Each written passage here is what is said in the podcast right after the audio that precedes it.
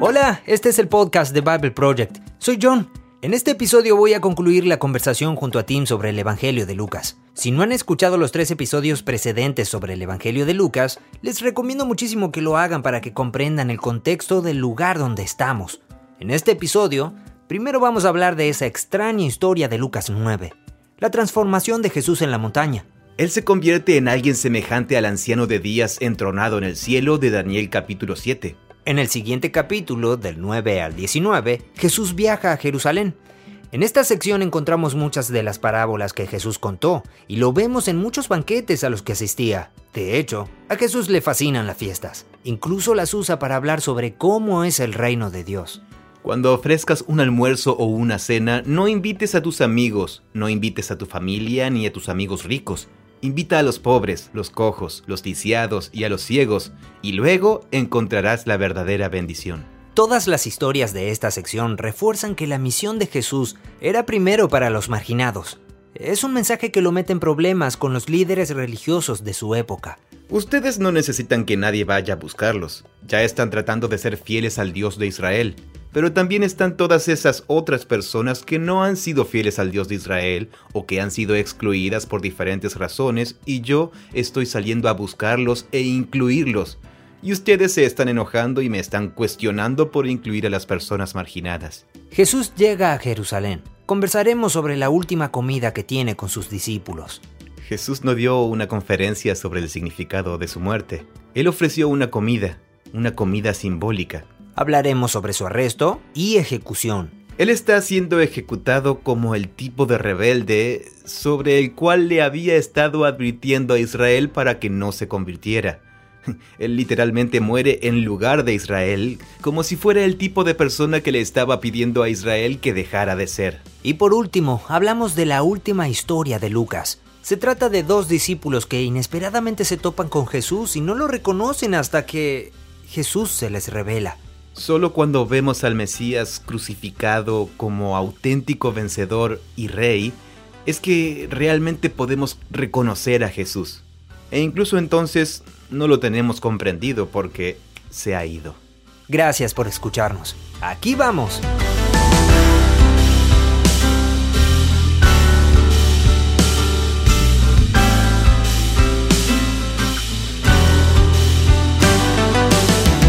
Bien, hemos estado hablando de la sección introductoria que examina el ministerio de Jesús mientras estaba en Galilea, reclutando a sus discípulos, predicando el sermón de la llanura, sanando. La forma en que termina esta sección introductoria en Galilea es con la historia de la transformación de Jesús en la montaña. Jesús se lleva a tres discípulos, Pedro, Jacobo y Juan, su círculo cercano, y sube a una montaña, no se describe dónde. Está en una montaña y una nube de presencia divina desciende. Entonces decimos algo como, ah, ¿este es el monte Sinaí? No, no, el monte Sinaí está muy lejos. Ah, entonces es uno de esos flashes de imágenes de fondo del monte Sinaí. Claro, deberías estar pensando en el monte Sinaí. Así es. Y luego Jesús es transformado en medio de ellos. ¿Lo que significa? Blanco y resplandeciente. Mm. Él se vuelve como el anciano de días entronado en el cielo de Daniel capítulo 7. Ah. Esa es la imagen de fondo, es el anciano de días resplandeciendo como fuego de metal brillante, etc. Mm. En eso es lo que se convierte Jesús. y, no sabemos. La transformación en la montaña es una historia muy interesante. Sí. Pero es una visión que tienen los discípulos. ¿De dónde vino esa historia? Mm. Presuntamente proviene de... En realidad Pedro reflexiona sobre el acontecimiento en Segunda Pedro. Él mira hacia atrás a ese recuerdo y dice, nosotros estuvimos ahí. Mm. Y dice, lo que vimos y oímos fue muy extraño, pero fue lo que vimos. Claro. Luego escuchan desde la nube la voz divina haciendo eco de lo que fue dicho en el bautismo. Y también Moisés y Elías están ahí. Sí. Aquí hay otro flash de una imagen otros dos profetas que estuvieron en una montaña y mm. encontraron a Dios en la nube y empezaron a conversar sobre el éxodo de Jesús. Entonces, aquí están todas estas cosas que se agolpan juntas. E, ese Jesús al que vieron hacer todas estas cosas increíbles del reino al revés. Mm. Él es el rey de Israel, pero es más. Él es el que está en el trono de Daniel 7. En Daniel 7 está todo ese simbolismo visionario de Daniel, donde el Hijo del Hombre es la figura que representa a Israel, que es mm. pisoteado por las bestias, mm. los reinos bestiales.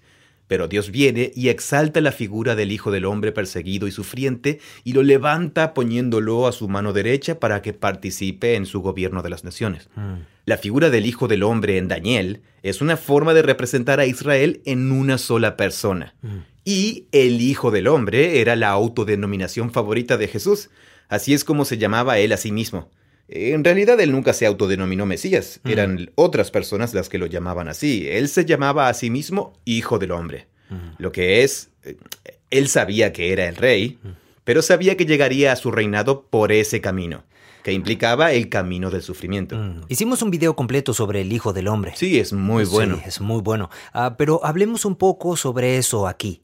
¿Jesús está haciendo algo novedoso aquí con ese uso de Hijo del Hombre? u otras personas tenían la idea de, ah, mm. este es un personaje real, en contraposición a solo una imagen, a una metáfora de Israel. Bueno, sí. Les doy el resumen del video del Hijo del Hombre que hicimos.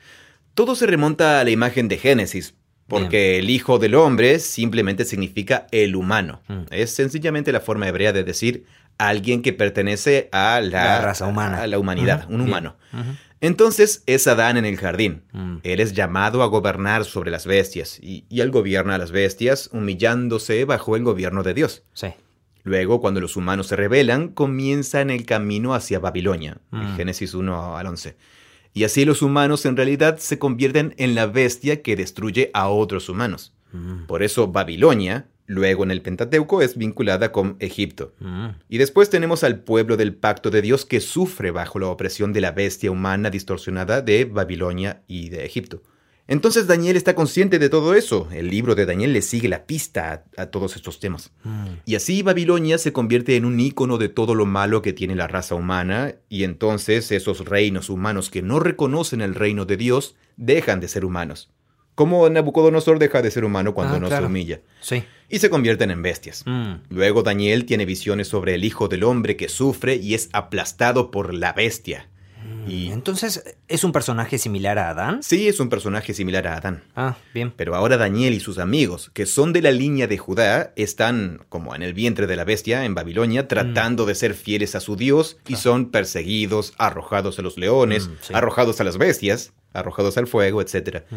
Y en todo momento Dios los libra y los reivindica. Y ellos comparten sobre su Dios y son exaltados. Así que las historias de Daniel, todo ese arco, ese arco narrativo de los humanos desde Génesis, demuestra que son creados para gobernar. Pero cuando no reconocen el gobierno de Dios, se convierten en bestias y persiguen a otros seres mm. humanos como animales. Claro. Pero Israel, el pueblo escogido de Dios, se supone que tiene que ser diferente. Mm. Ellos viven bajo el gobierno de Dios y son perseguidos por la bestia. Pero un día Dios va a reivindicar a este humano, al Hijo del Hombre, y lo va a exaltar poniéndolo en una posición de gobierno sobre las naciones. Mm. Eso es Daniel ¿Y ese sería ese sería Israel? Bueno, en Daniel 7 explícitamente el símbolo del Hijo del Hombre es desglosado en referencia a los santos del Altísimo. Mm. Entonces, en Daniel 7 hay una referencia al pueblo, al, pueblo fiel del pacto de Dios en conjunto. Mm. Pero en la visión los representa en un solo individuo personificado. Ah, es claro que la opinión de Jesús es que él ha fusionado al Hijo del Hombre sufriente y reivindicado de Daniel con el siervo sufriente. Claro, que sale de, Isaías. De Isaías, Y él ve todo esto como su vocación y su llamado. Mm. Eso es todo lo que podemos ver sucediendo bajo la superficie de cómo Jesús cita al Antiguo Testamento y mm. cómo lo usa por la forma en que ha conectado todo eso. ¿Y cómo llegamos a esto? Eh, ah, bien, así que... Esto, eh, entonces, esta es una imagen de él siendo más Jesús siendo transformado en la montaña, sí. Ah, ¿Lo está conectando con Daniel? Sí. Lo del Hijo del Hombre. Él está siendo exaltado como el Hijo del Hombre exaltado. Mm. Pero sabemos que eso solo sucede después de que él sufre y mm. es perseguido por la bestia, eh, que en el Antiguo Testamento siempre son las naciones paganas. Pero como va a ir a Jerusalén, vamos a ver que Israel mismo se ha convertido en la bestia mm. y va a matar a su propio rey. Así que eso está en nuestras mentes, al igual mm. que las imágenes de Moisés y de su... Bien, disculpa. Sí, ah, sí, está bien. Pienso a... Yo soy un israelita durante esa época. Estoy familiarizado con Daniel. Sí. Familiarizado con lo del Hijo del Hombre. Claro. Y luego aparece un tipo y se llama a sí mismo Hijo del Hombre. Claro, sí. ¿Cómo tomó eso? ¿Qué significa eso para mí? Eh, Sí, em, es complicado. Eh, Sabemos que el libro de Daniel era muy popular en muchos círculos en tiempos de Jesús. Mm. Se hablaba de la figura del Hijo del Hombre y se hacía referencia a ella, con frecuencia en conexión con un rey gobernante que vendría. Mm. Ah, la comunidad de Qumran tiene muchas referencias a esa figura mm. entre su literatura y todo. Entonces había una tradición que decía, esta es una persona que va a estar conectada con el hecho de ser el rey. Es una persona que también es el líder de un grupo de gente.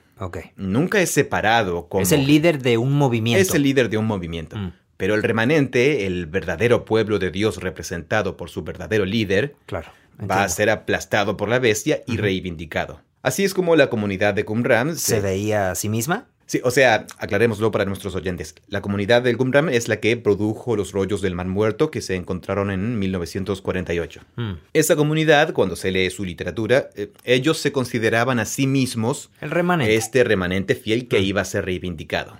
Ellos se veían a sí mismos como... Entonces, su líder sería el Hijo del Hombre. Ellos lo llamaban Maestro de Justicia. ¿Ah, sí? ¿Ah? Así se referían a su líder. ¿Ellos no lo llamaban el Hijo del Hombre? Mm, no, entonces, parecería que Daniel 7 ayudaba a los judíos que querían ser fieles al pacto, les daba esperanza. Mm. ¿Ha habido otros líderes o maestros por ahí que se llamaran a sí mm. mismos el Hijo del Hombre en cualquier mm. momento? ¿Antes o después o durante esa época? Eh, es una buena pregunta. Eh, en este momento no recuerdo a nadie, pero tengo que investigar un poco. Mm. Lo que sí sé es que el Hijo del Hombre era el término que Jesús usaba para referirse a sí mismo mm. y que nadie más se refería a él de esa manera. Y que no se le pegó el nombre. Ninguno de los discípulos o apóstoles lo llamó así en ningún otro lugar. Cierto, lo llamaban el Cristo, el, Hijo de Dios. Lo llamaban el Mesías, el Hijo de Dios, el justo, pero nadie lo llamó el Hijo del Hombre. Mm. Era la forma especial que Jesús usaba para referirse a sí mismo antes de la crucifixión. Eso sí que es interesante.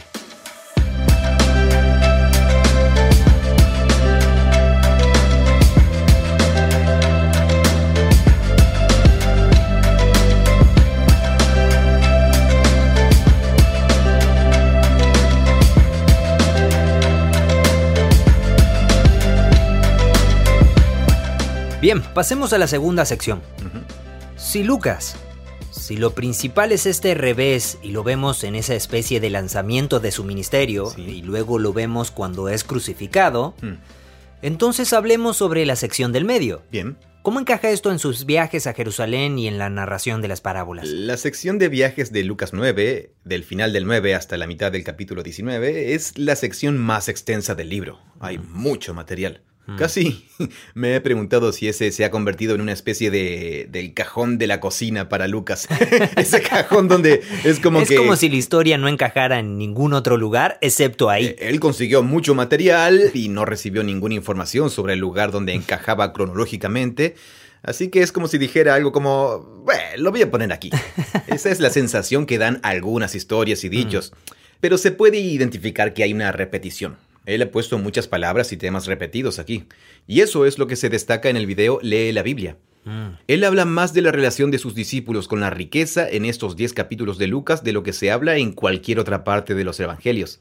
Así que el dinero es un gran asunto para Jesús. Mm. Pero de nuevo, la forma en que nos relacionamos con el dinero indica cuál es nuestra relación con los valores sociales dominantes que él vino a poner al revés. Es un indicador. Sí, pero además tampoco es una república democrática en una sociedad capitalista, porque mayormente Jesús se muestra contrario a tratar de generar o acumular riqueza en esos capítulos, ya que en sus tiempos eh, es como que si alguien era rico era, sospechoso. Eh, porque lo había heredado o por motivos sospechosos. Mm, me mencionaste eso para el episodio El dinero y Dios. Claro, eh, era un escenario diferente. Porque nosotros vivimos en una sociedad donde ser rico es mm. altruista porque estás haciendo crecer la economía, creando trabajos, ayudando a la gente. Ese es el mito americano. Sí, y, debido a que en teoría, en el ciclo de retroalimentación de nuestra cultura, la honestidad es de hecho el mejor negocio, mm. entonces teóricamente hacer negocios honestos es el camino al éxito. Claro, sí. Y hoy existen muchas culturas en el mundo, incluso se podría argumentar que hasta en las más prósperas, gran parte de nuestra economía en realidad no hmm. funciona así. Claro. Pero en teoría, ya sabes. entonces, 1. La forma en que nos relacionamos con el dinero es como una señal de si vamos a aceptar que Jesús revolucione radicalmente nuestra visión del mundo. 2. Mm. Los banquetes. Mm. Hay varios banquetes donde Jesús está, o sea, ¿con qué tipo de personas se juntaba? Los ciegos, los enfermos, samaritanos, saqueo, el pequeño saqueo que invita a Jesús a una fiesta. Así que él asiste a todas estas fiestas con gente y también hay más de una cena con líderes religiosos israelitas o con fariseos, mm. donde alguien cuestionable entra en la habitación o donde Jesús dice que no se va a lavar las manos y terminan en un debate. Mm. Entonces Lucas casi que ha creado fiestas contrastantes. Hay una especie de fiesta para los aburridos, la fiesta aburrida, ¿sabías? Que representa a los líderes israelitas de la época. Y también hay una de la comunidad del nuevo reino. Y ahí es donde está la celebración. Y todo confluye en el capítulo 15. Todo esto se une en el capítulo 15, que es... Ah, no hay forma que podamos... Espera, disculpa. Cuando él asiste al banquete con los líderes de Israel, ¿qué historia es esa? Ah, aquí tienes las... ¿Puedes ver las referencias? Mm, capítulo 11, del 37 al 52. Sí, sí. Dice, cuando terminó de hablar, un fariseo le rogó que comiera con él. Mm. Y Jesús entró y se sentó a la mesa. El fariseo al ver esto se sorprendió de que Jesús no se hubiera lavado primero antes de comer. Y luego Jesús dice algo como, oigan, lavarse las manos. Y luego empieza a decir algo como, oigan chicos, ustedes limpian lo de afuera y crean un montón de reglas nuevas, pero ay de ustedes, porque ustedes en realidad... Así que esta es una cena bastante incómoda. Sí, se convierte en una fiesta muy incómoda. Entonces, ¿ese es el contraste con el banquete con saqueo? Ah, ok. El otro está al principio del 14. Sí, y aconteció que un día de reposo Jesús entró para comer en casa de uno de los principales de los fariseos, y ellos lo estaban observando cuidadosamente. Y allí frente a él estaba un hombre hidrópico, o sea, con una hinchazón anormal en el cuerpo. Ah, y luego eso se convierte en un debate sobre sanar en el sabbat. Entonces, él sana al hombre. Tenía una hinchazón anormal en todo el cuerpo. Sí, sí. ¡Wow! ¿Y ese tipo estaba en la cena? Sí, aparentemente, y Jesús lo sana. No sabemos por qué ni cómo. Ah, y sí, y luego Jesús comenzó a notar cómo a los invitados se les asignaban ciertos lugares de honor en la mesa. Mm. Entonces, al principio, el debate era sobre el Sabbat y la Torá, pero ahora les va a llamar la atención por rendirse al estilo de vida romano de honra y humillación. Mm. Oigan, ustedes dan valor a las personas según lo cerca que se sientan de la cabecera de la mesa. Y como contraste, cuenta estas parábolas que ilustran que si uno vive en el reino y hace una fiesta, Invita a todos los don nadie y a los desconocidos. Ah. Cuando ofrezcas un almuerzo o una cena, no invites a tus amigos, no invites a tu familia ni a tus amigos ricos, invita a los pobres, a los lisiados, a los cojos y a los ciegos, y luego recibirás verdadera bendición. ¿Qué es lo que él estaba haciendo? ¿Qué es lo que él estaba haciendo? Sí. Y básicamente está diciendo, deberían hacer lo que yo estoy haciendo. Deberían hacer fiestas para los pobres. Sí, en el capítulo 14 todo se fusiona y luego en el capítulo 14 él cuenta la parábola del gran panquete. De ¿Banqueque? banquete. banquete. gran panqueque podría ser que estuviera en el banquete. Pero la parábola del gran banquete. Él todavía está en esa fiesta donde ya ha insultado a los invitados y al anfitrión y luego dice, cuando uno de los que estaban sentados con él a la mesa oyó esto, le dijo, Bienaventurado todo el que coma pan en el reino de Dios. Y Jesús dice, eh, déjame contarte sobre el banquete del reino de Dios. Y es una parábola sobre un hombre que dio un gran banquete y luego todos los invitados dicen, ay, lo siento, estoy ocupado, no puedo asistir. Entonces él invita a todos los pobres, los cojos y demás, y luego las personas que fueron invitadas primero nunca llegan al banquete. Esa es la parábola que cuenta. Jesús es muy antisocial. No vuelvas a invitar a ese tipo.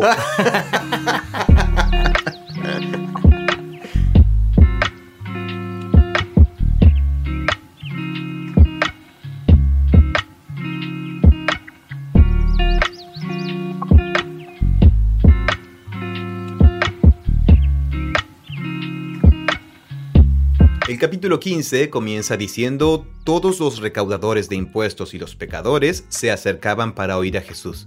Este era un día promedio. Jesús invita a todo tipo de personas. Una multitud de gente. Y los fariseos... Personas que están entusiasmadas, personas que no están entusiasmadas. Y personas cuestionables mm. específicamente. Como Mateo, Leví, las prostitutas. Ah, recaudadores de impuestos, sí. Sí, sí, sí. sí, entonces él tiene a su alrededor a su habitual equipo de gente equivocada, según mm. los fariseos.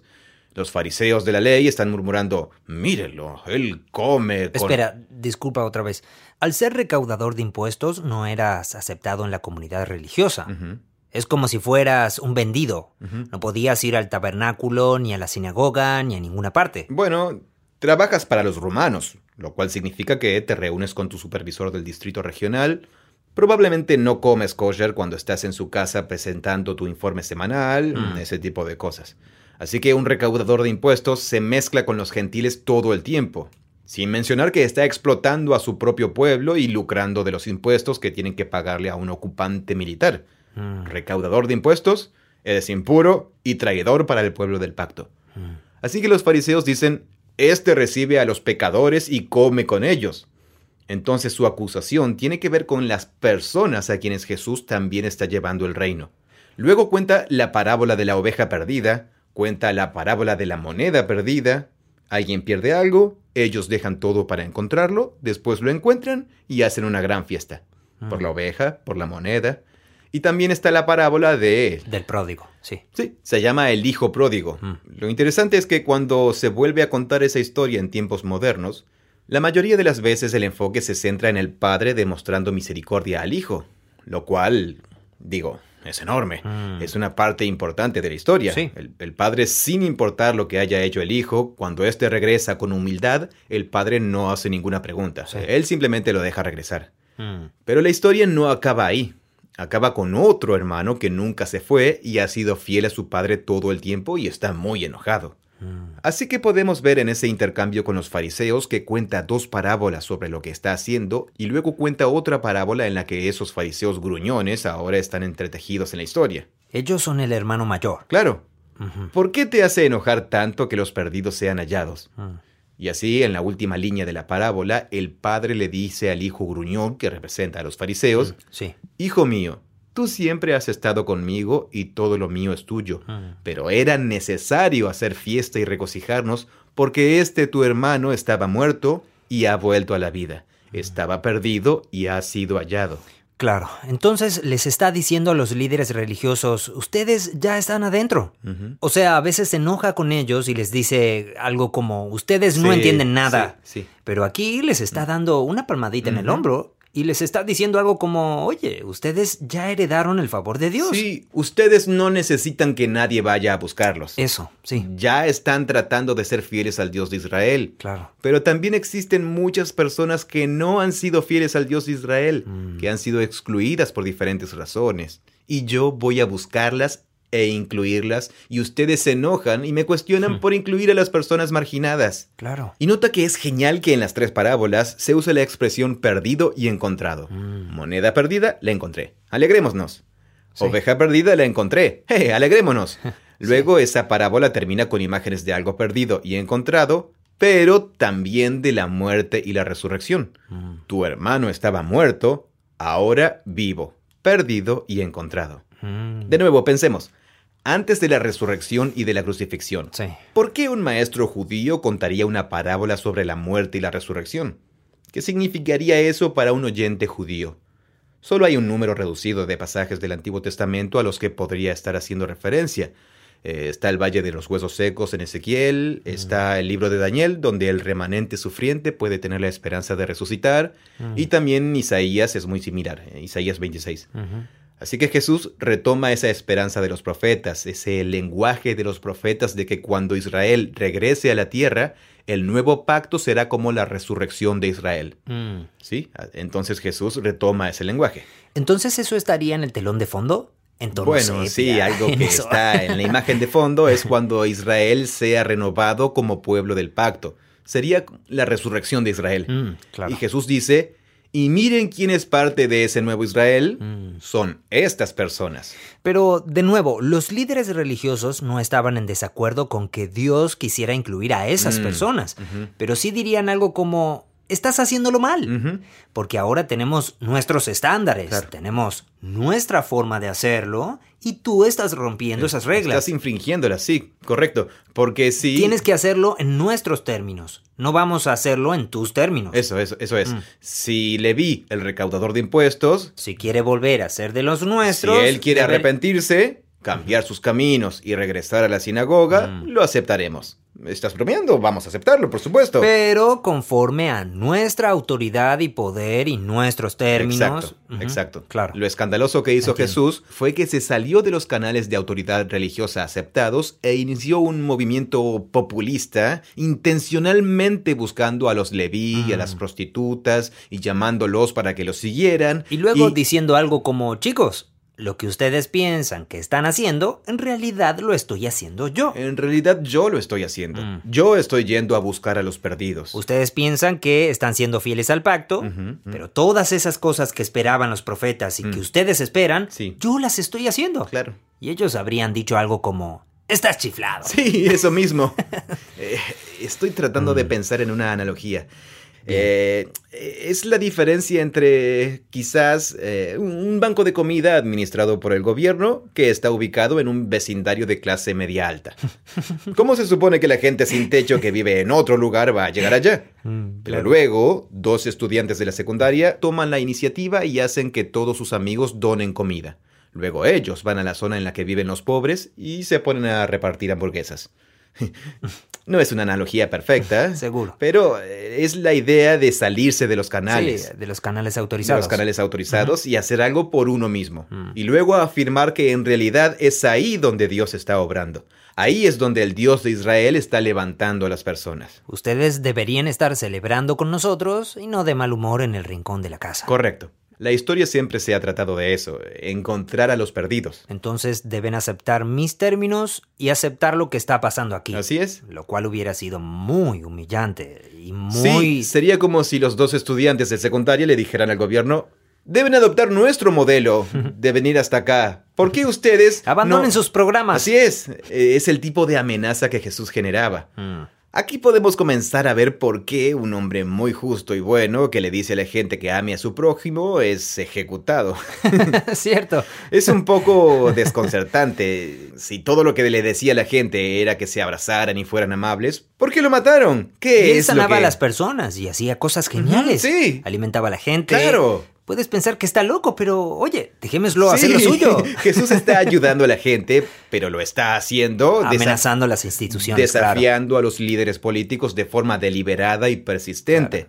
Ese es el Jesús de así que él no, digamos, claro, sí, y él sabe que lo está haciendo. Ah, sí, es, Está, él está en la casa del tipo contando una parábola sobre cómo... Él no está pensando para sí, a ver, wow, ¿Debo facilitarles la entrada en esta nueva revolución o debo ser diplomático? Mm. Él simplemente dice, chicos, no están entendiendo.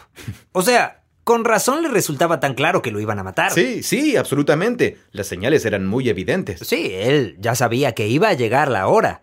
O sea, yo siempre leía y simplemente asumía algo como, ah, como es Dios, él tiene un conocimiento mm. especial de lo que iba a pasar. Claro. Y quizás es cierto, pero independientemente de eso, de si tuvo o no una revelación especial sobre el día. Pero la pregunta es cómo surgió ese conocimiento. ¿Qué circunstancias llevarían a Jesús? Deben haber habido muchas circunstancias. O sea, no olvides que trataron de matarlo varias veces. ¿Eso sucedió alguna vez en Lucas? Eh, una vez en el capítulo 4, la gente trata de empujarlo por un acantilado, pero sucede más en Juan cuando está en Jerusalén. Mm. Entonces, esta es la sección de los viajes. Bien. Mm, me gustaría resumir lo esencial. Eh, hay mucho más, por supuesto, pero estos banquetes contrastantes y la forma en que las parábolas de lo perdido y lo hallado, o quizás solo la parábola del hijo perdido, resume su esencia. Mm. No podemos leer Lucas sin tener eso en cuenta. Las parábolas. Además, eh, Lucas es el único evangelio que incluye la parábola del buen samaritano, que mm. también es un revés. Mm. Él convierte al samaritano en héroe y al sacerdote y al levita en villanos, ah. que es como convertir a un terrorista suicida del Estado Islámico en el héroe de tu historia, pero hacer que el infante de la Marina de los Estados Unidos sea el villano. Son imágenes muy provocadoras.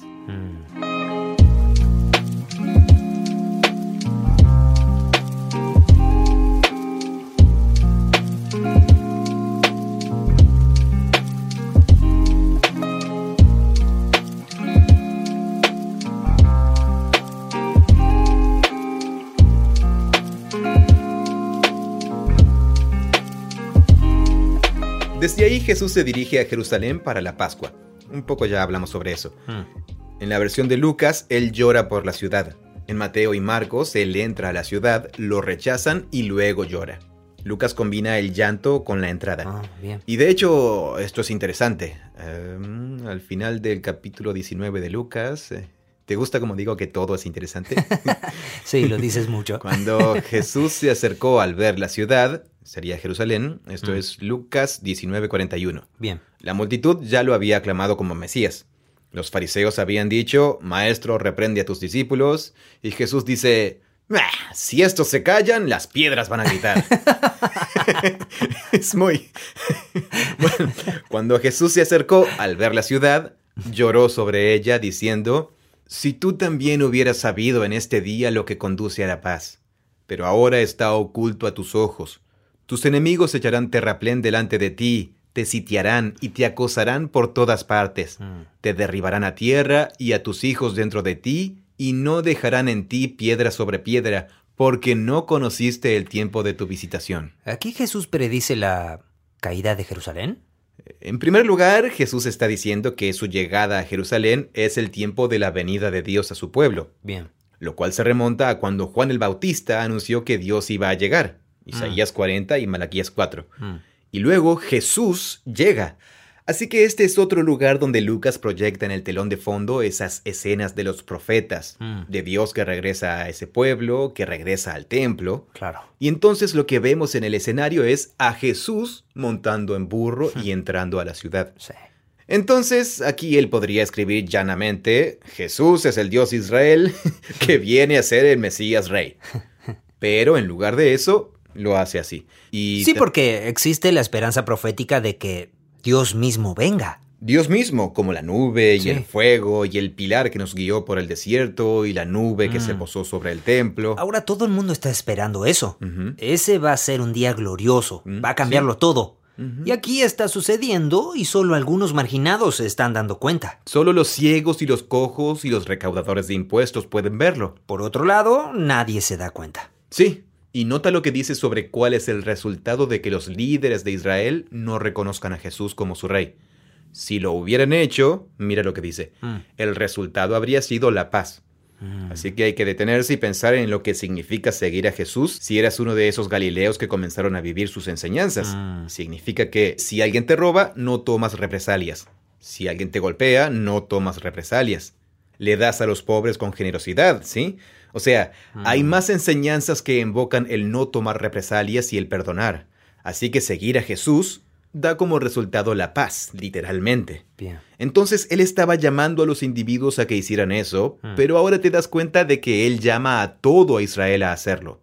Y aquí es donde la opresión de Roma a Israel se convierte en el telón de fondo de toda la historia, mm. donde no 30 años luego, bueno, ya hay chispas de una revolución que está sucediendo contra Roma. ¿Qué tipo de cosas están sucediendo? Oh, eh, ah, ya había bandidos que vivían en las montañas de Galilea, tipo estilo Robin Hood, que atacaban en escuadrones a las caravanas romanas.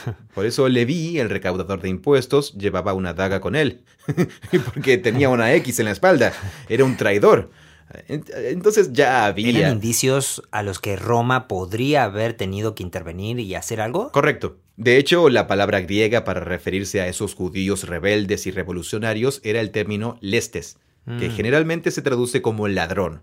Pero cuando Jesús irrumpe en el templo dice, han convertido a este lugar en una cueva de lestes, y por eso es que el video de Lee las Escrituras dedicado a Lucas lo traducimos como rebeldes. Lo han convertido en una cueva de rebeldes. Mm.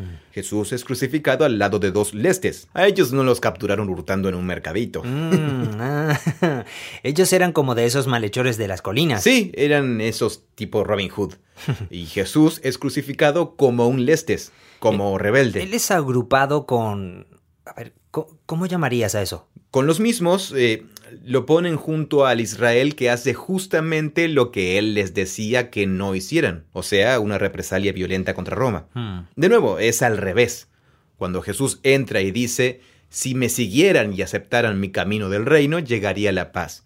Pero aquí estoy, ustedes me rechazaron y están en un rumbo sin retorno. Hmm. ¿Y cuál es ese rumbo? Es que los ejércitos romanos van a construir rampas de asedio, matando a todo el mundo y derribando muros Esta es una inquietante predicción de lo que pasó en el año 70 después de Cristo. Claro. De nuevo, la capa política de la misión del reino de Jesús sale a flote aquí, cuando el rechazo a Jesús literalmente dio como resultado que la ira de Roma cayera sobre ellos. ¿Y qué? Él está diciendo, si yo fuese aceptado aquí y convirtiésemos a esta ciudad en una ciudad de paz, ¿Roma no nos invadiría? Bien, eh, ese es el tema que presentamos en el video del Evangelio del Reino. Mm. Él estaba llamando a Israel en ese momento de su historia para que fuera el reino de Dios de una forma que no incluyera matar a sus enemigos. Mm. ¿Qué, otra cosa puede significar amar a tus enemigos en vez de matarlos? ¿Cómo, ¿Cómo, se supone que una persona judía debía poner en práctica ese mandamiento? Mm. Bueno, tienes enemigos en tu pueblo porque alguna vez fulanito te engañó hace cinco años. Sí, él no está hablando de eso. Bueno, también está hablando de eso. Ah, bien. Pero, ¿qué significa tener un ocupante militar? Es un verdadero enemigo. Es un enemigo. y Roma es solo la instalación más reciente. Antes de ellos estuvieron los griegos, y antes de ah. ellos los persas, y antes de ellos. Es como que no hay una categoría para describir lo que es vivir en ese tipo de entorno. Sí, es muy difícil para la mayoría de los occidentales también. Así que nosotros no captamos de inmediato la controversia que Jesús causaba cuando decía algo como: lleven la carga una milla más, pongan la otra mejilla y cosas así. Porque te resistes. Sí, como que tratas de resistirte a ese imperio y eso es lo justo. Y en la enseñanza de, Jesús también te estás resistiendo. Pero te estás resistiendo de manera diferente. resistiendo sin violencia. Al revés. sí, lo cual, eh, de, nuevo, todo el momento de la crucifixión está tan cargado de capas de significado para cuando llegamos a ese punto, porque eh, él está siendo crucificado como el tipo de rebelde sobre el cual le había estado advirtiendo a Israel para que no se convirtiera. Él literalmente muere en lugar de Israel, como si fuera el tipo de persona que le estaba pidiendo a Israel que dejara de ser. Por eso la llegada de Jesús a Jerusalén en Lucas es un momento muy poderoso. Mm. Luego él va y causa conmoción en el templo. Lo han convertido en una cueva de lestes, una guarida de estos tipos. Mm. En realidad está citando a Isaías y a Jeremías al hacerlo. Ahora, ¿qué pensaban los líderes religiosos judíos de estos lestes? ¿Onda los crucificaban? ¿Roma los crucificaba? Sí, Roma los crucifica. Probablemente pensaba que ellos eran una especie de héroes en el sentido ah, sí. probablemente depende. Eh, si tú eres una persona influyente en Jerusalén y estás tratando de llegar a unos acuerdos con Roma... Sí, probablemente te molestan. Crees que son peligrosos. Sí. Parece que los fariseos tenían opiniones divididas sobre cómo relacionarse con los revolucionarios militares judíos. Y además probablemente la mayoría de las personas simplemente estaban tratando de cultivar su tierra y sobrevivir. Entonces ellos iban y asaltaban las ciudades romanas Digo, cuando dices que asaltaban las ciudades, los lestes. Ah, sí, em, si te gusta la ficción histórica, hay un estudioso del Nuevo Testamento que hizo el intento de escribir ficción histórica y yo creo que con éxito. Un, tipo llamado Greg Thiessen escribió un maravilloso relato sobre Jesús llamado La sombra del Galileo. Mm. Él lo cuenta desde el punto de vista privilegiado de uno de esos revolucionarios galileos. Mm. Su hermano, alguien emparentado con él, es un Lestes. Mm. Pero luego él comienza a escuchar sobre este Jesús de Nazaret que nos está diciendo que no, hagamos eso. Y eventualmente se encuentra con él en Jerusalén. El personaje principal termina siendo uno de los lestes crucificado junto a él. de Lucas que dice, acuérdate de mí cuando estés en tu reino. Entonces el punto es cómo los judíos galileos violentos veían a Jesús y cómo solo a última hora llegaron a ver quién era en realidad. Mm. Es brillante. Se llama La sombra del Galileo. Suena fantástico. Realmente es fantástico. ¿Lo leíste? Sí, lo leí antes de ir contigo a Israel. ¿Ah, sí? Debió ser genial leerlo. Sí. Ah, entonces, algunos de esos tipos seguía ¿Ninguno de ellos fue discípulo? Ah, Jesús reclutó a uno en el círculo íntimo. Eso es lo que me estaba preguntando. ¿Ninguno de los doce? Sí. ¿Ah? ¿A uno de los doce? Sí, sí, sí. Déjame mirar rápidamente. Bien. Eh, debe estar en la lista de Marcos o en... Sí, en Marcos. Se le llama el cananita. Sí, en mm. el capítulo 3 de Marcos está la lista de los doce discípulos. Simón Pedro, Jacobo, hijo de Zebedeo, Juan, su hermano, Andrés, Felipe, Bartolomé, Mateo, Tomás, Jacobo, hijo de Alfeo, Tadeo ah, y Simón el cananita, Mm. que escrito en letras griegas es la palabra hebrea para celote Mm. o revolucionario. Entonces, ¿Simón era uno de esos tipos? Simón era un ex... Matón de las montañas. Sí, había sido de la mafia de los matones de la montaña y escuchó las enseñanzas de Jesús y se dijo, voy a dejar esta forma de vida. Entonces, hombre, ¿quién más está en ese grupo? Leví, el recaudador de Wow, impuestos. Seguramente se odiaban entre sí. Amigo, hablando de la formación intencional de un equipo de Mm. rivales, Jesús recibió a un ex recaudador de impuestos Mm. y a un ex asesino de recaudadores de impuestos en su círculo íntimo. Oye, las dinámicas de ese grupo, es Sí, genial. sí, pero piensa en lo que significa como símbolo, Mm, lo que comunicaba claro. a la gente. ¿Qué sabemos sobre esos hombres que estaban en las montañas? O sea, ¿cómo ellos Eh, o vivían? nuestras o- fuentes principales de lo que está sucediendo, eh, la literatura del Segundo Templo, Josefo, que era un historiador judío que sirvió en uno de los grupos revolucionarios, pero que luego se convirtió en siervo de Roma. Eh, él nació cerca de la época en que Jesús había sido ejecutado. Él escribe un relato con historia bíblica, cuenta de nuevo toda la Biblia hebrea. Mm. Luego hace un relato histórico de que se llama La Guerra de los Judíos, de cómo sucedió la destrucción de Jerusalén en el año 70 después de Cristo, lo, lo que aconteció allí. ¿Has leído cosas de Josefo? Eh, no he leído ninguna de sus obras de principio a fin, Mm. solo he leído porciones relevantes. Mm.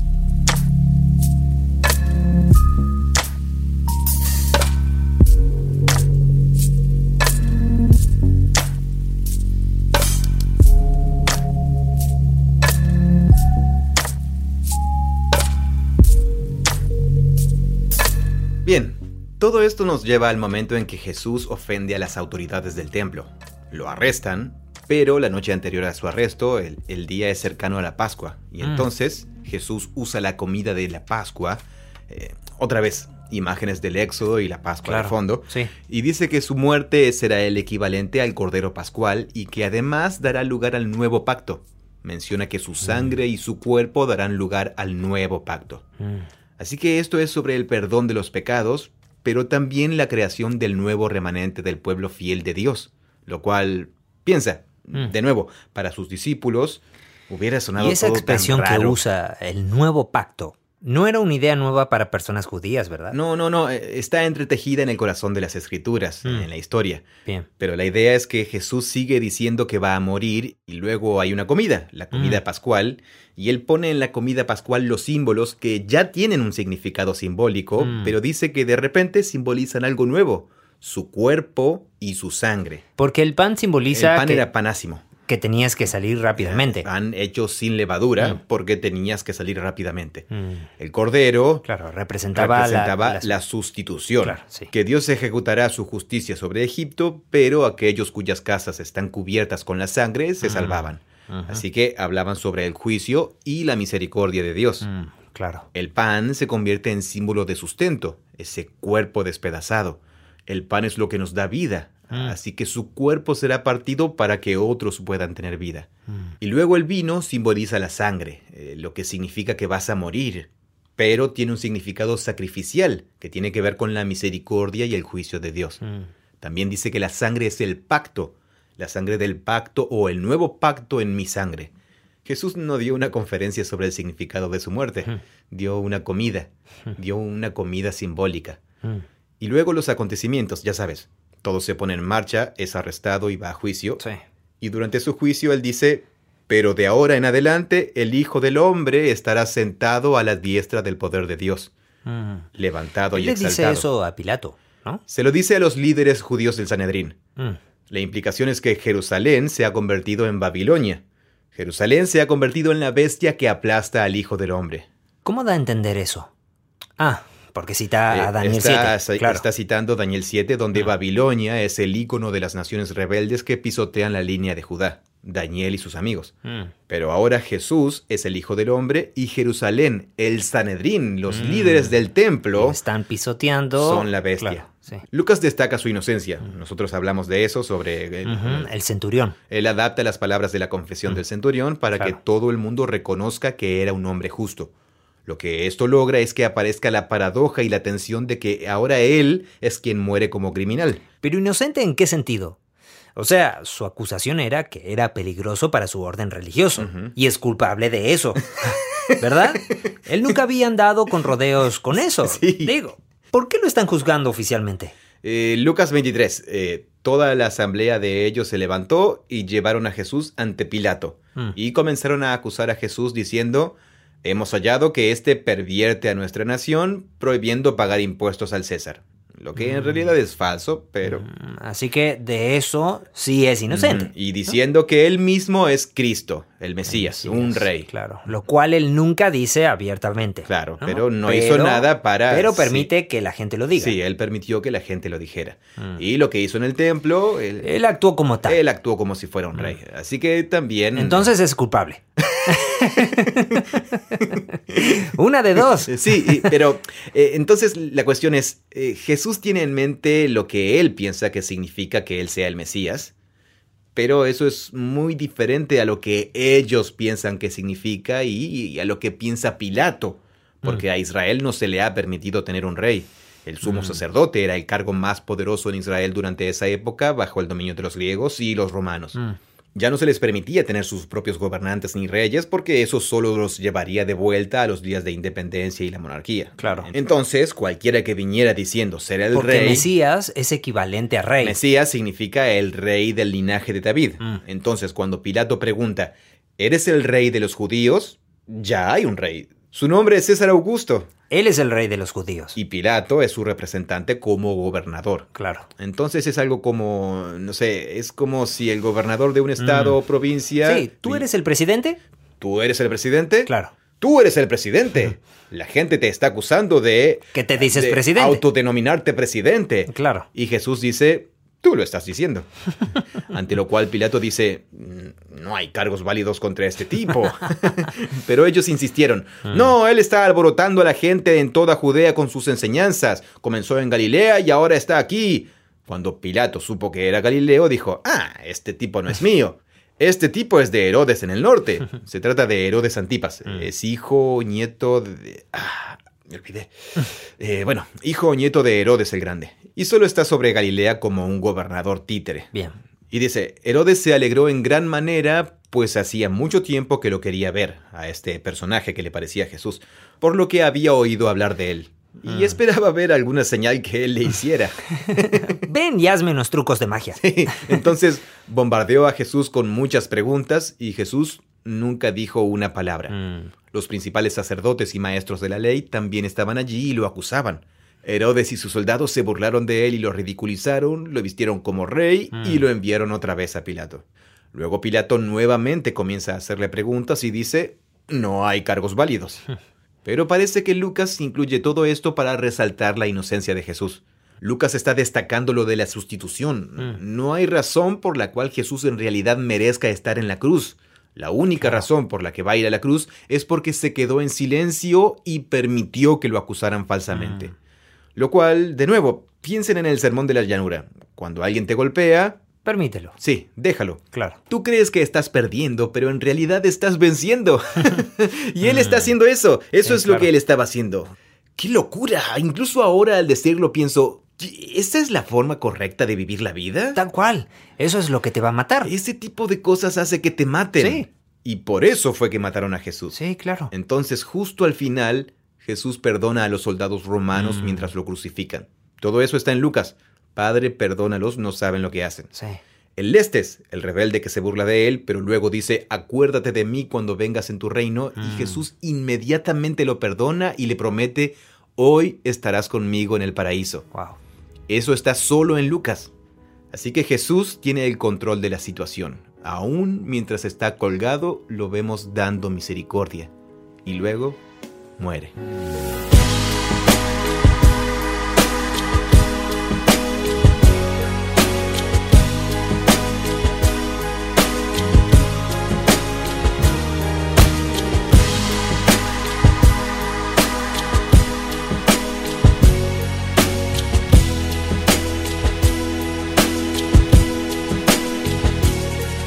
Camino a Emaús solo aparece en Lucas? Así es, los dos discípulos en el camino a Emaús solo está en Lucas. Y mm. otra vez se trata de algo que sorprende. Ellos pensaban que Jesús iba a redimir a Israel, pero ahora está muerto. Hmm. Eso eh, están decepcionados. Y esos son dos de los doce, ah, ¿no? Solo son algunos de los que viajaban con Jesús. ¿Y qué hay en Emaús? Y es una ciudad cercana. Ah, bien. Entonces Jesús está muerto. Se acabó la fiesta.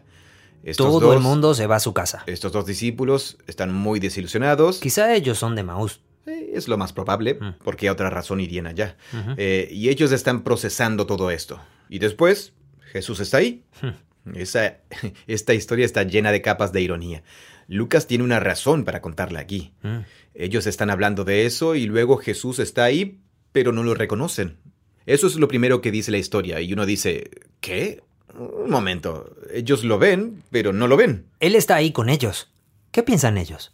Eh, ¿Es otro tipo viajero? Sí, dice que sus ojos estaban velados para que no lo reconocieran. Mm. De lo cual uno como lector dice, bueno, ellos pueden ver que hay un hombre judío ahí caminando con ellos, pero no lo reconocen. Mm. ¿Por qué?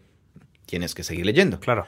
No, era, ¿No, era, extraño ir por un camino hacia una ciudad y que alguien de repente empezara a viajar a tu lado? No, probablemente sucedía todo el tiempo. Es gente que está viajando.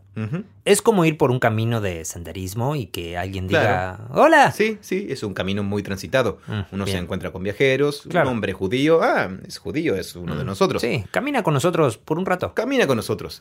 Y Jesús dice, ¿De qué están hablando, chicos? es tan dramático. Esta historia se cuenta con tanto dramatismo como las historias introductorias. Mm. Ellos se detienen con el rostro abatido. Uno de ellos es Cleofás, quien posiblemente es el marido de una de las mujeres que estuvo en la tumba, mm. y le dijo, ¿Eres el único visitante de Jerusalén que no sabe qué pasó? Luego Jesús se hace el tonto y dice, bueno, no sé, ¿qué, qué cosa? Jesús de Nazaret, por el amor de Dios, respondió. Y mira cómo lo describen. Fue un profeta poderoso en obra y en palabra delante de Dios y de todo el pueblo. Los principales sacerdotes y nuestros gobernantes lo entregaron a sentencia de muerte y lo crucificaron, pero nosotros esperábamos que él fuera el que iba a redimir a Israel. Mm. Ahora, esto es clave porque esto repite la línea del poema de Zacarías al principio. Ah. Él nos rescatará de las manos de nuestros enemigos. Eso dijo Zacarías que el Mesías haría cuando viniera. Y eso es lo que ellos esperaban que sucediera. Sí, Pero eso plantea la pregunta. Jesús dijo que vino a dar su vida como rescate por muchos. Así que sus palabras nos hacen pensar en esas dos interpretaciones diferentes del Mesías. La versión de la redención que tiene Jesús y la versión de la redención que tienen ellos. Claro. En la versión de ellos, si te crucificas, no puedes redimir. claro, porque estás muerto. porque estás muerto. Pero luego se vuelve aún más raro. Este es el tercer día. Algunas de las mujeres de entre nosotros nos asombraron, pues cuando fueron de madrugada al sepulcro al no hallar su cuerpo, vinieron diciendo que también habían visto una aparición de ángeles que decían que él vivía. Hmm. Algunos de los hombres que estaban con nosotros fueron al sepulcro, hmm. algo que a ellos les inspiraba más confianza, y lo hallaron tal como también las mujeres habían dicho, pero a él no lo vieron. Luego Jesús dice algo como, a ver chicos, ¿El profeta no dijo que el Mesías iba a sufrir y a entrar en su gloria? Mm. Daniel 7, Isaías 53. Y comenzando con Moisés, comenzó a decirles, vamos, las escrituras hebreas decían que esto es lo que iba a pasar. Claro. Así que están teniendo esta conversación mientras entran a la aldea y le insisten a Jesús, quédate con nosotros porque se está haciendo de noche. Y él actuaba como si tuviera que continuar. Esa es mi parte favorita. Es como, ah, ah, tengo que seguir caminando. Sí, sí, debo ir a ver, sí, sí, debo ir a la esquina a ver si llueve. Entonces ellos dicen algo como, no, quédate con ah. nosotros. Eh, bueno. Y cuando se sentó a la mesa con ellos, tomó el pan y dio gracias y lo partió y mm. empezó a dárselo. Entonces sus ojos se abrieron y lo vieron, lo reconocieron. Así que tomó pan, dio gracias, lo partió y se los dio. Son claros mm, ecos de la Pascua. De la última cena. Sí, la misma frase. Exactamente la misma frase que la última cena. Y luego lo reconocen. Y luego él desaparece. Y luego él ya no está ahí. Entonces la pregunta es, ¿Cómo llegaron a verlo? Claro. Ellos tenían cierta interpretación de quién era Jesús y no incluía que muriera. Y mientras se aferraron a esa idea y visión del mundo y de Jesús, estaban ciegos a quién era en realidad. Claro. Pero de repente, ahí cuando ven al Jesús cuyo cuerpo fue traspasado por ellos para que pudieran vivir, la interpretación que Jesús hizo de su muerte en la última cena. Hmm. Solo cuando vemos al Mesías crucificado como auténtico vencedor y rey, es que realmente podemos reconocer a Jesús. Hmm. E incluso entonces no lo tenemos comprendido, porque se ha ido. Hmm.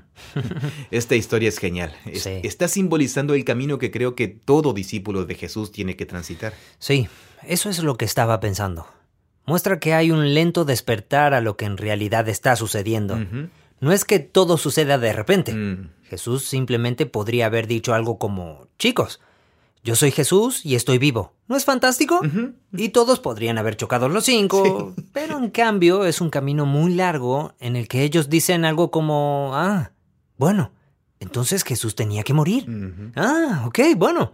Y luego, qué interesante. Y es algo que arde dentro de nosotros.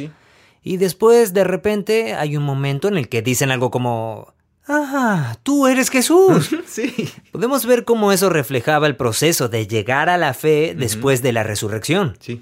Espera, ¿entonces Jesús estaba diciendo eso? ¿Y esto es lo que la escritura estaba diciendo? Y luego captamos todo y finalmente caemos en cuenta y decimos algo como, ah, sí, claro, entendí. Sí, eso es muy cierto tan poderoso. Sí, son un poco espeluznantes estas últimas escenas. Estoy leyendo más adelante aquí donde está la siguiente historia.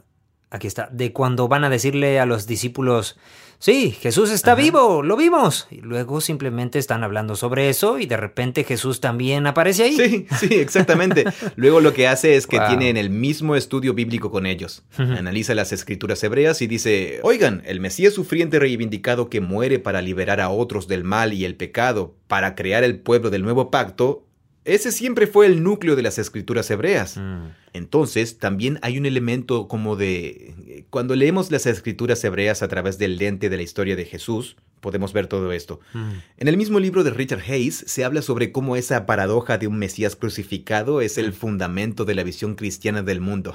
en realidad cita el primer libro del, creo, ex arzobispo de la iglesia anglicana, Rowan Williams, quien escribió un libro llamado La herida del conocimiento. un título excelente. Él escribió lo siguiente, la fe cristiana tiene sus comienzos en una experiencia de profunda contradicción, una experiencia que cuestionó tanto las categorías religiosas de su época que la reorganización del lenguaje religioso resultante fue tarea de siglos. Mm. Y continúa diciendo, esa experiencia de profunda contradicción es la crucifixión de Jesús como acontecimiento que de alguna manera trajo la salvación de Dios al mundo, mm. la paradoja del propósito de Dios hecho carne en un hombre muerto y condenado. Mm. Él dice, el Evangelio de Lucas es uno de los primeros intentos de reorganizar nuestra visión del mundo en torno a un acontecimiento que nos parece tan bizarro y extraño. Mm. Entonces el camino a Emaús también es una imagen de lo que Lucas está tratando de hacer por ti. Mm, Él ha viajado con nosotros y nos ha contado y lo sincroniza. Sí, no es coincidencia que sea otra historia de un viaje. Mm. Así como Jesús ha estado realizando un viaje itinerante, ahora tú eres quien está en ese viaje con Jesús. Mm. Y Lucas quiere que veas que probablemente todavía estás ciego con respecto a Jesús de manera significativa. Es posible que Jesús esté justo frente a ti y que no puedas verlo. Y no puedes verlo porque no has aceptado profundamente la paradoja de su reino al revés, mm. la cual está encarnada en la cruz. Y solo cuando ves eso es que llega la vida, entregando tu vida. ¿Sabes qué habría sido bueno tener? El estudio bíblico que hace con estos tipos. ¿Por qué Lucas no lo escribió? No sé, sí. Sería un bestseller. Él recorre la Tanakh, que es la escritura taquigráfica de la estructura judía de la Biblia hebrea. La mm. Torá, los profetas y los escritos con los salmos. Mm, Entonces él los guía por las escrituras hebreas y dice, Oigan, de esto se trataba. Y entonces aquí estamos. Yo soy el rey del mundo. Yo soy el rey exaltado de todas las mm, cosas. Y todos ustedes van a salir a seguir haciendo lo que yo he estado haciendo. Mm, o sea, ir a las naciones anunciando que hay perdón y vida mm. nueva en el reino de Dios. Pero deténganse y esperen a que el Espíritu Santo... Eh, en realidad esto es lo que dice. Ustedes son testigos de estas cosas. Por tanto, yo enviaré sobre ustedes la promesa de mi Padre. Mm. Lo cual hace eco de la promesa.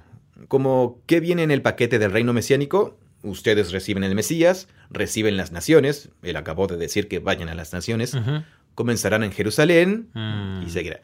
Entonces el Espíritu, la presencia personal del Dios de Israel, que ahora está manifestándose y siendo enviado mediante Jesús, es a quien les indica que esperen hasta que estén revestidos del poder de lo alto. Mm. Luego salieron de la comida que estaban compartiendo con él, y él fue elevado al cielo. Mm. Y no se trata de ninguna extraña transportación extraterrestre. La elevación al cielo está en Daniel 7. Mm. E, es un lenguaje de entronización. Él es entronizado como el rey del cielo y de la tierra. Ellos no están hablando de que él simplemente ascendió al cielo. Sí, como que y luego se alejó flotando.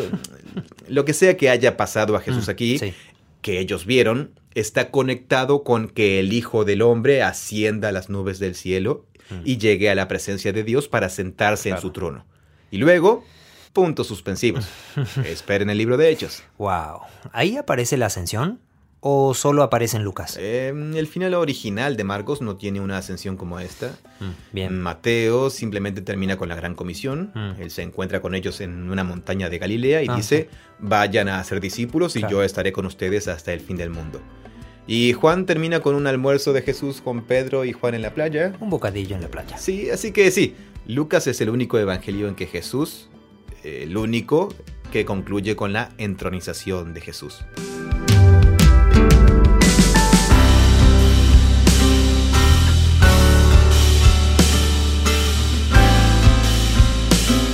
Gracias por escuchar este episodio de Babel Project. Babel Project es una organización sin fines de lucro, financiada por crowdfunding.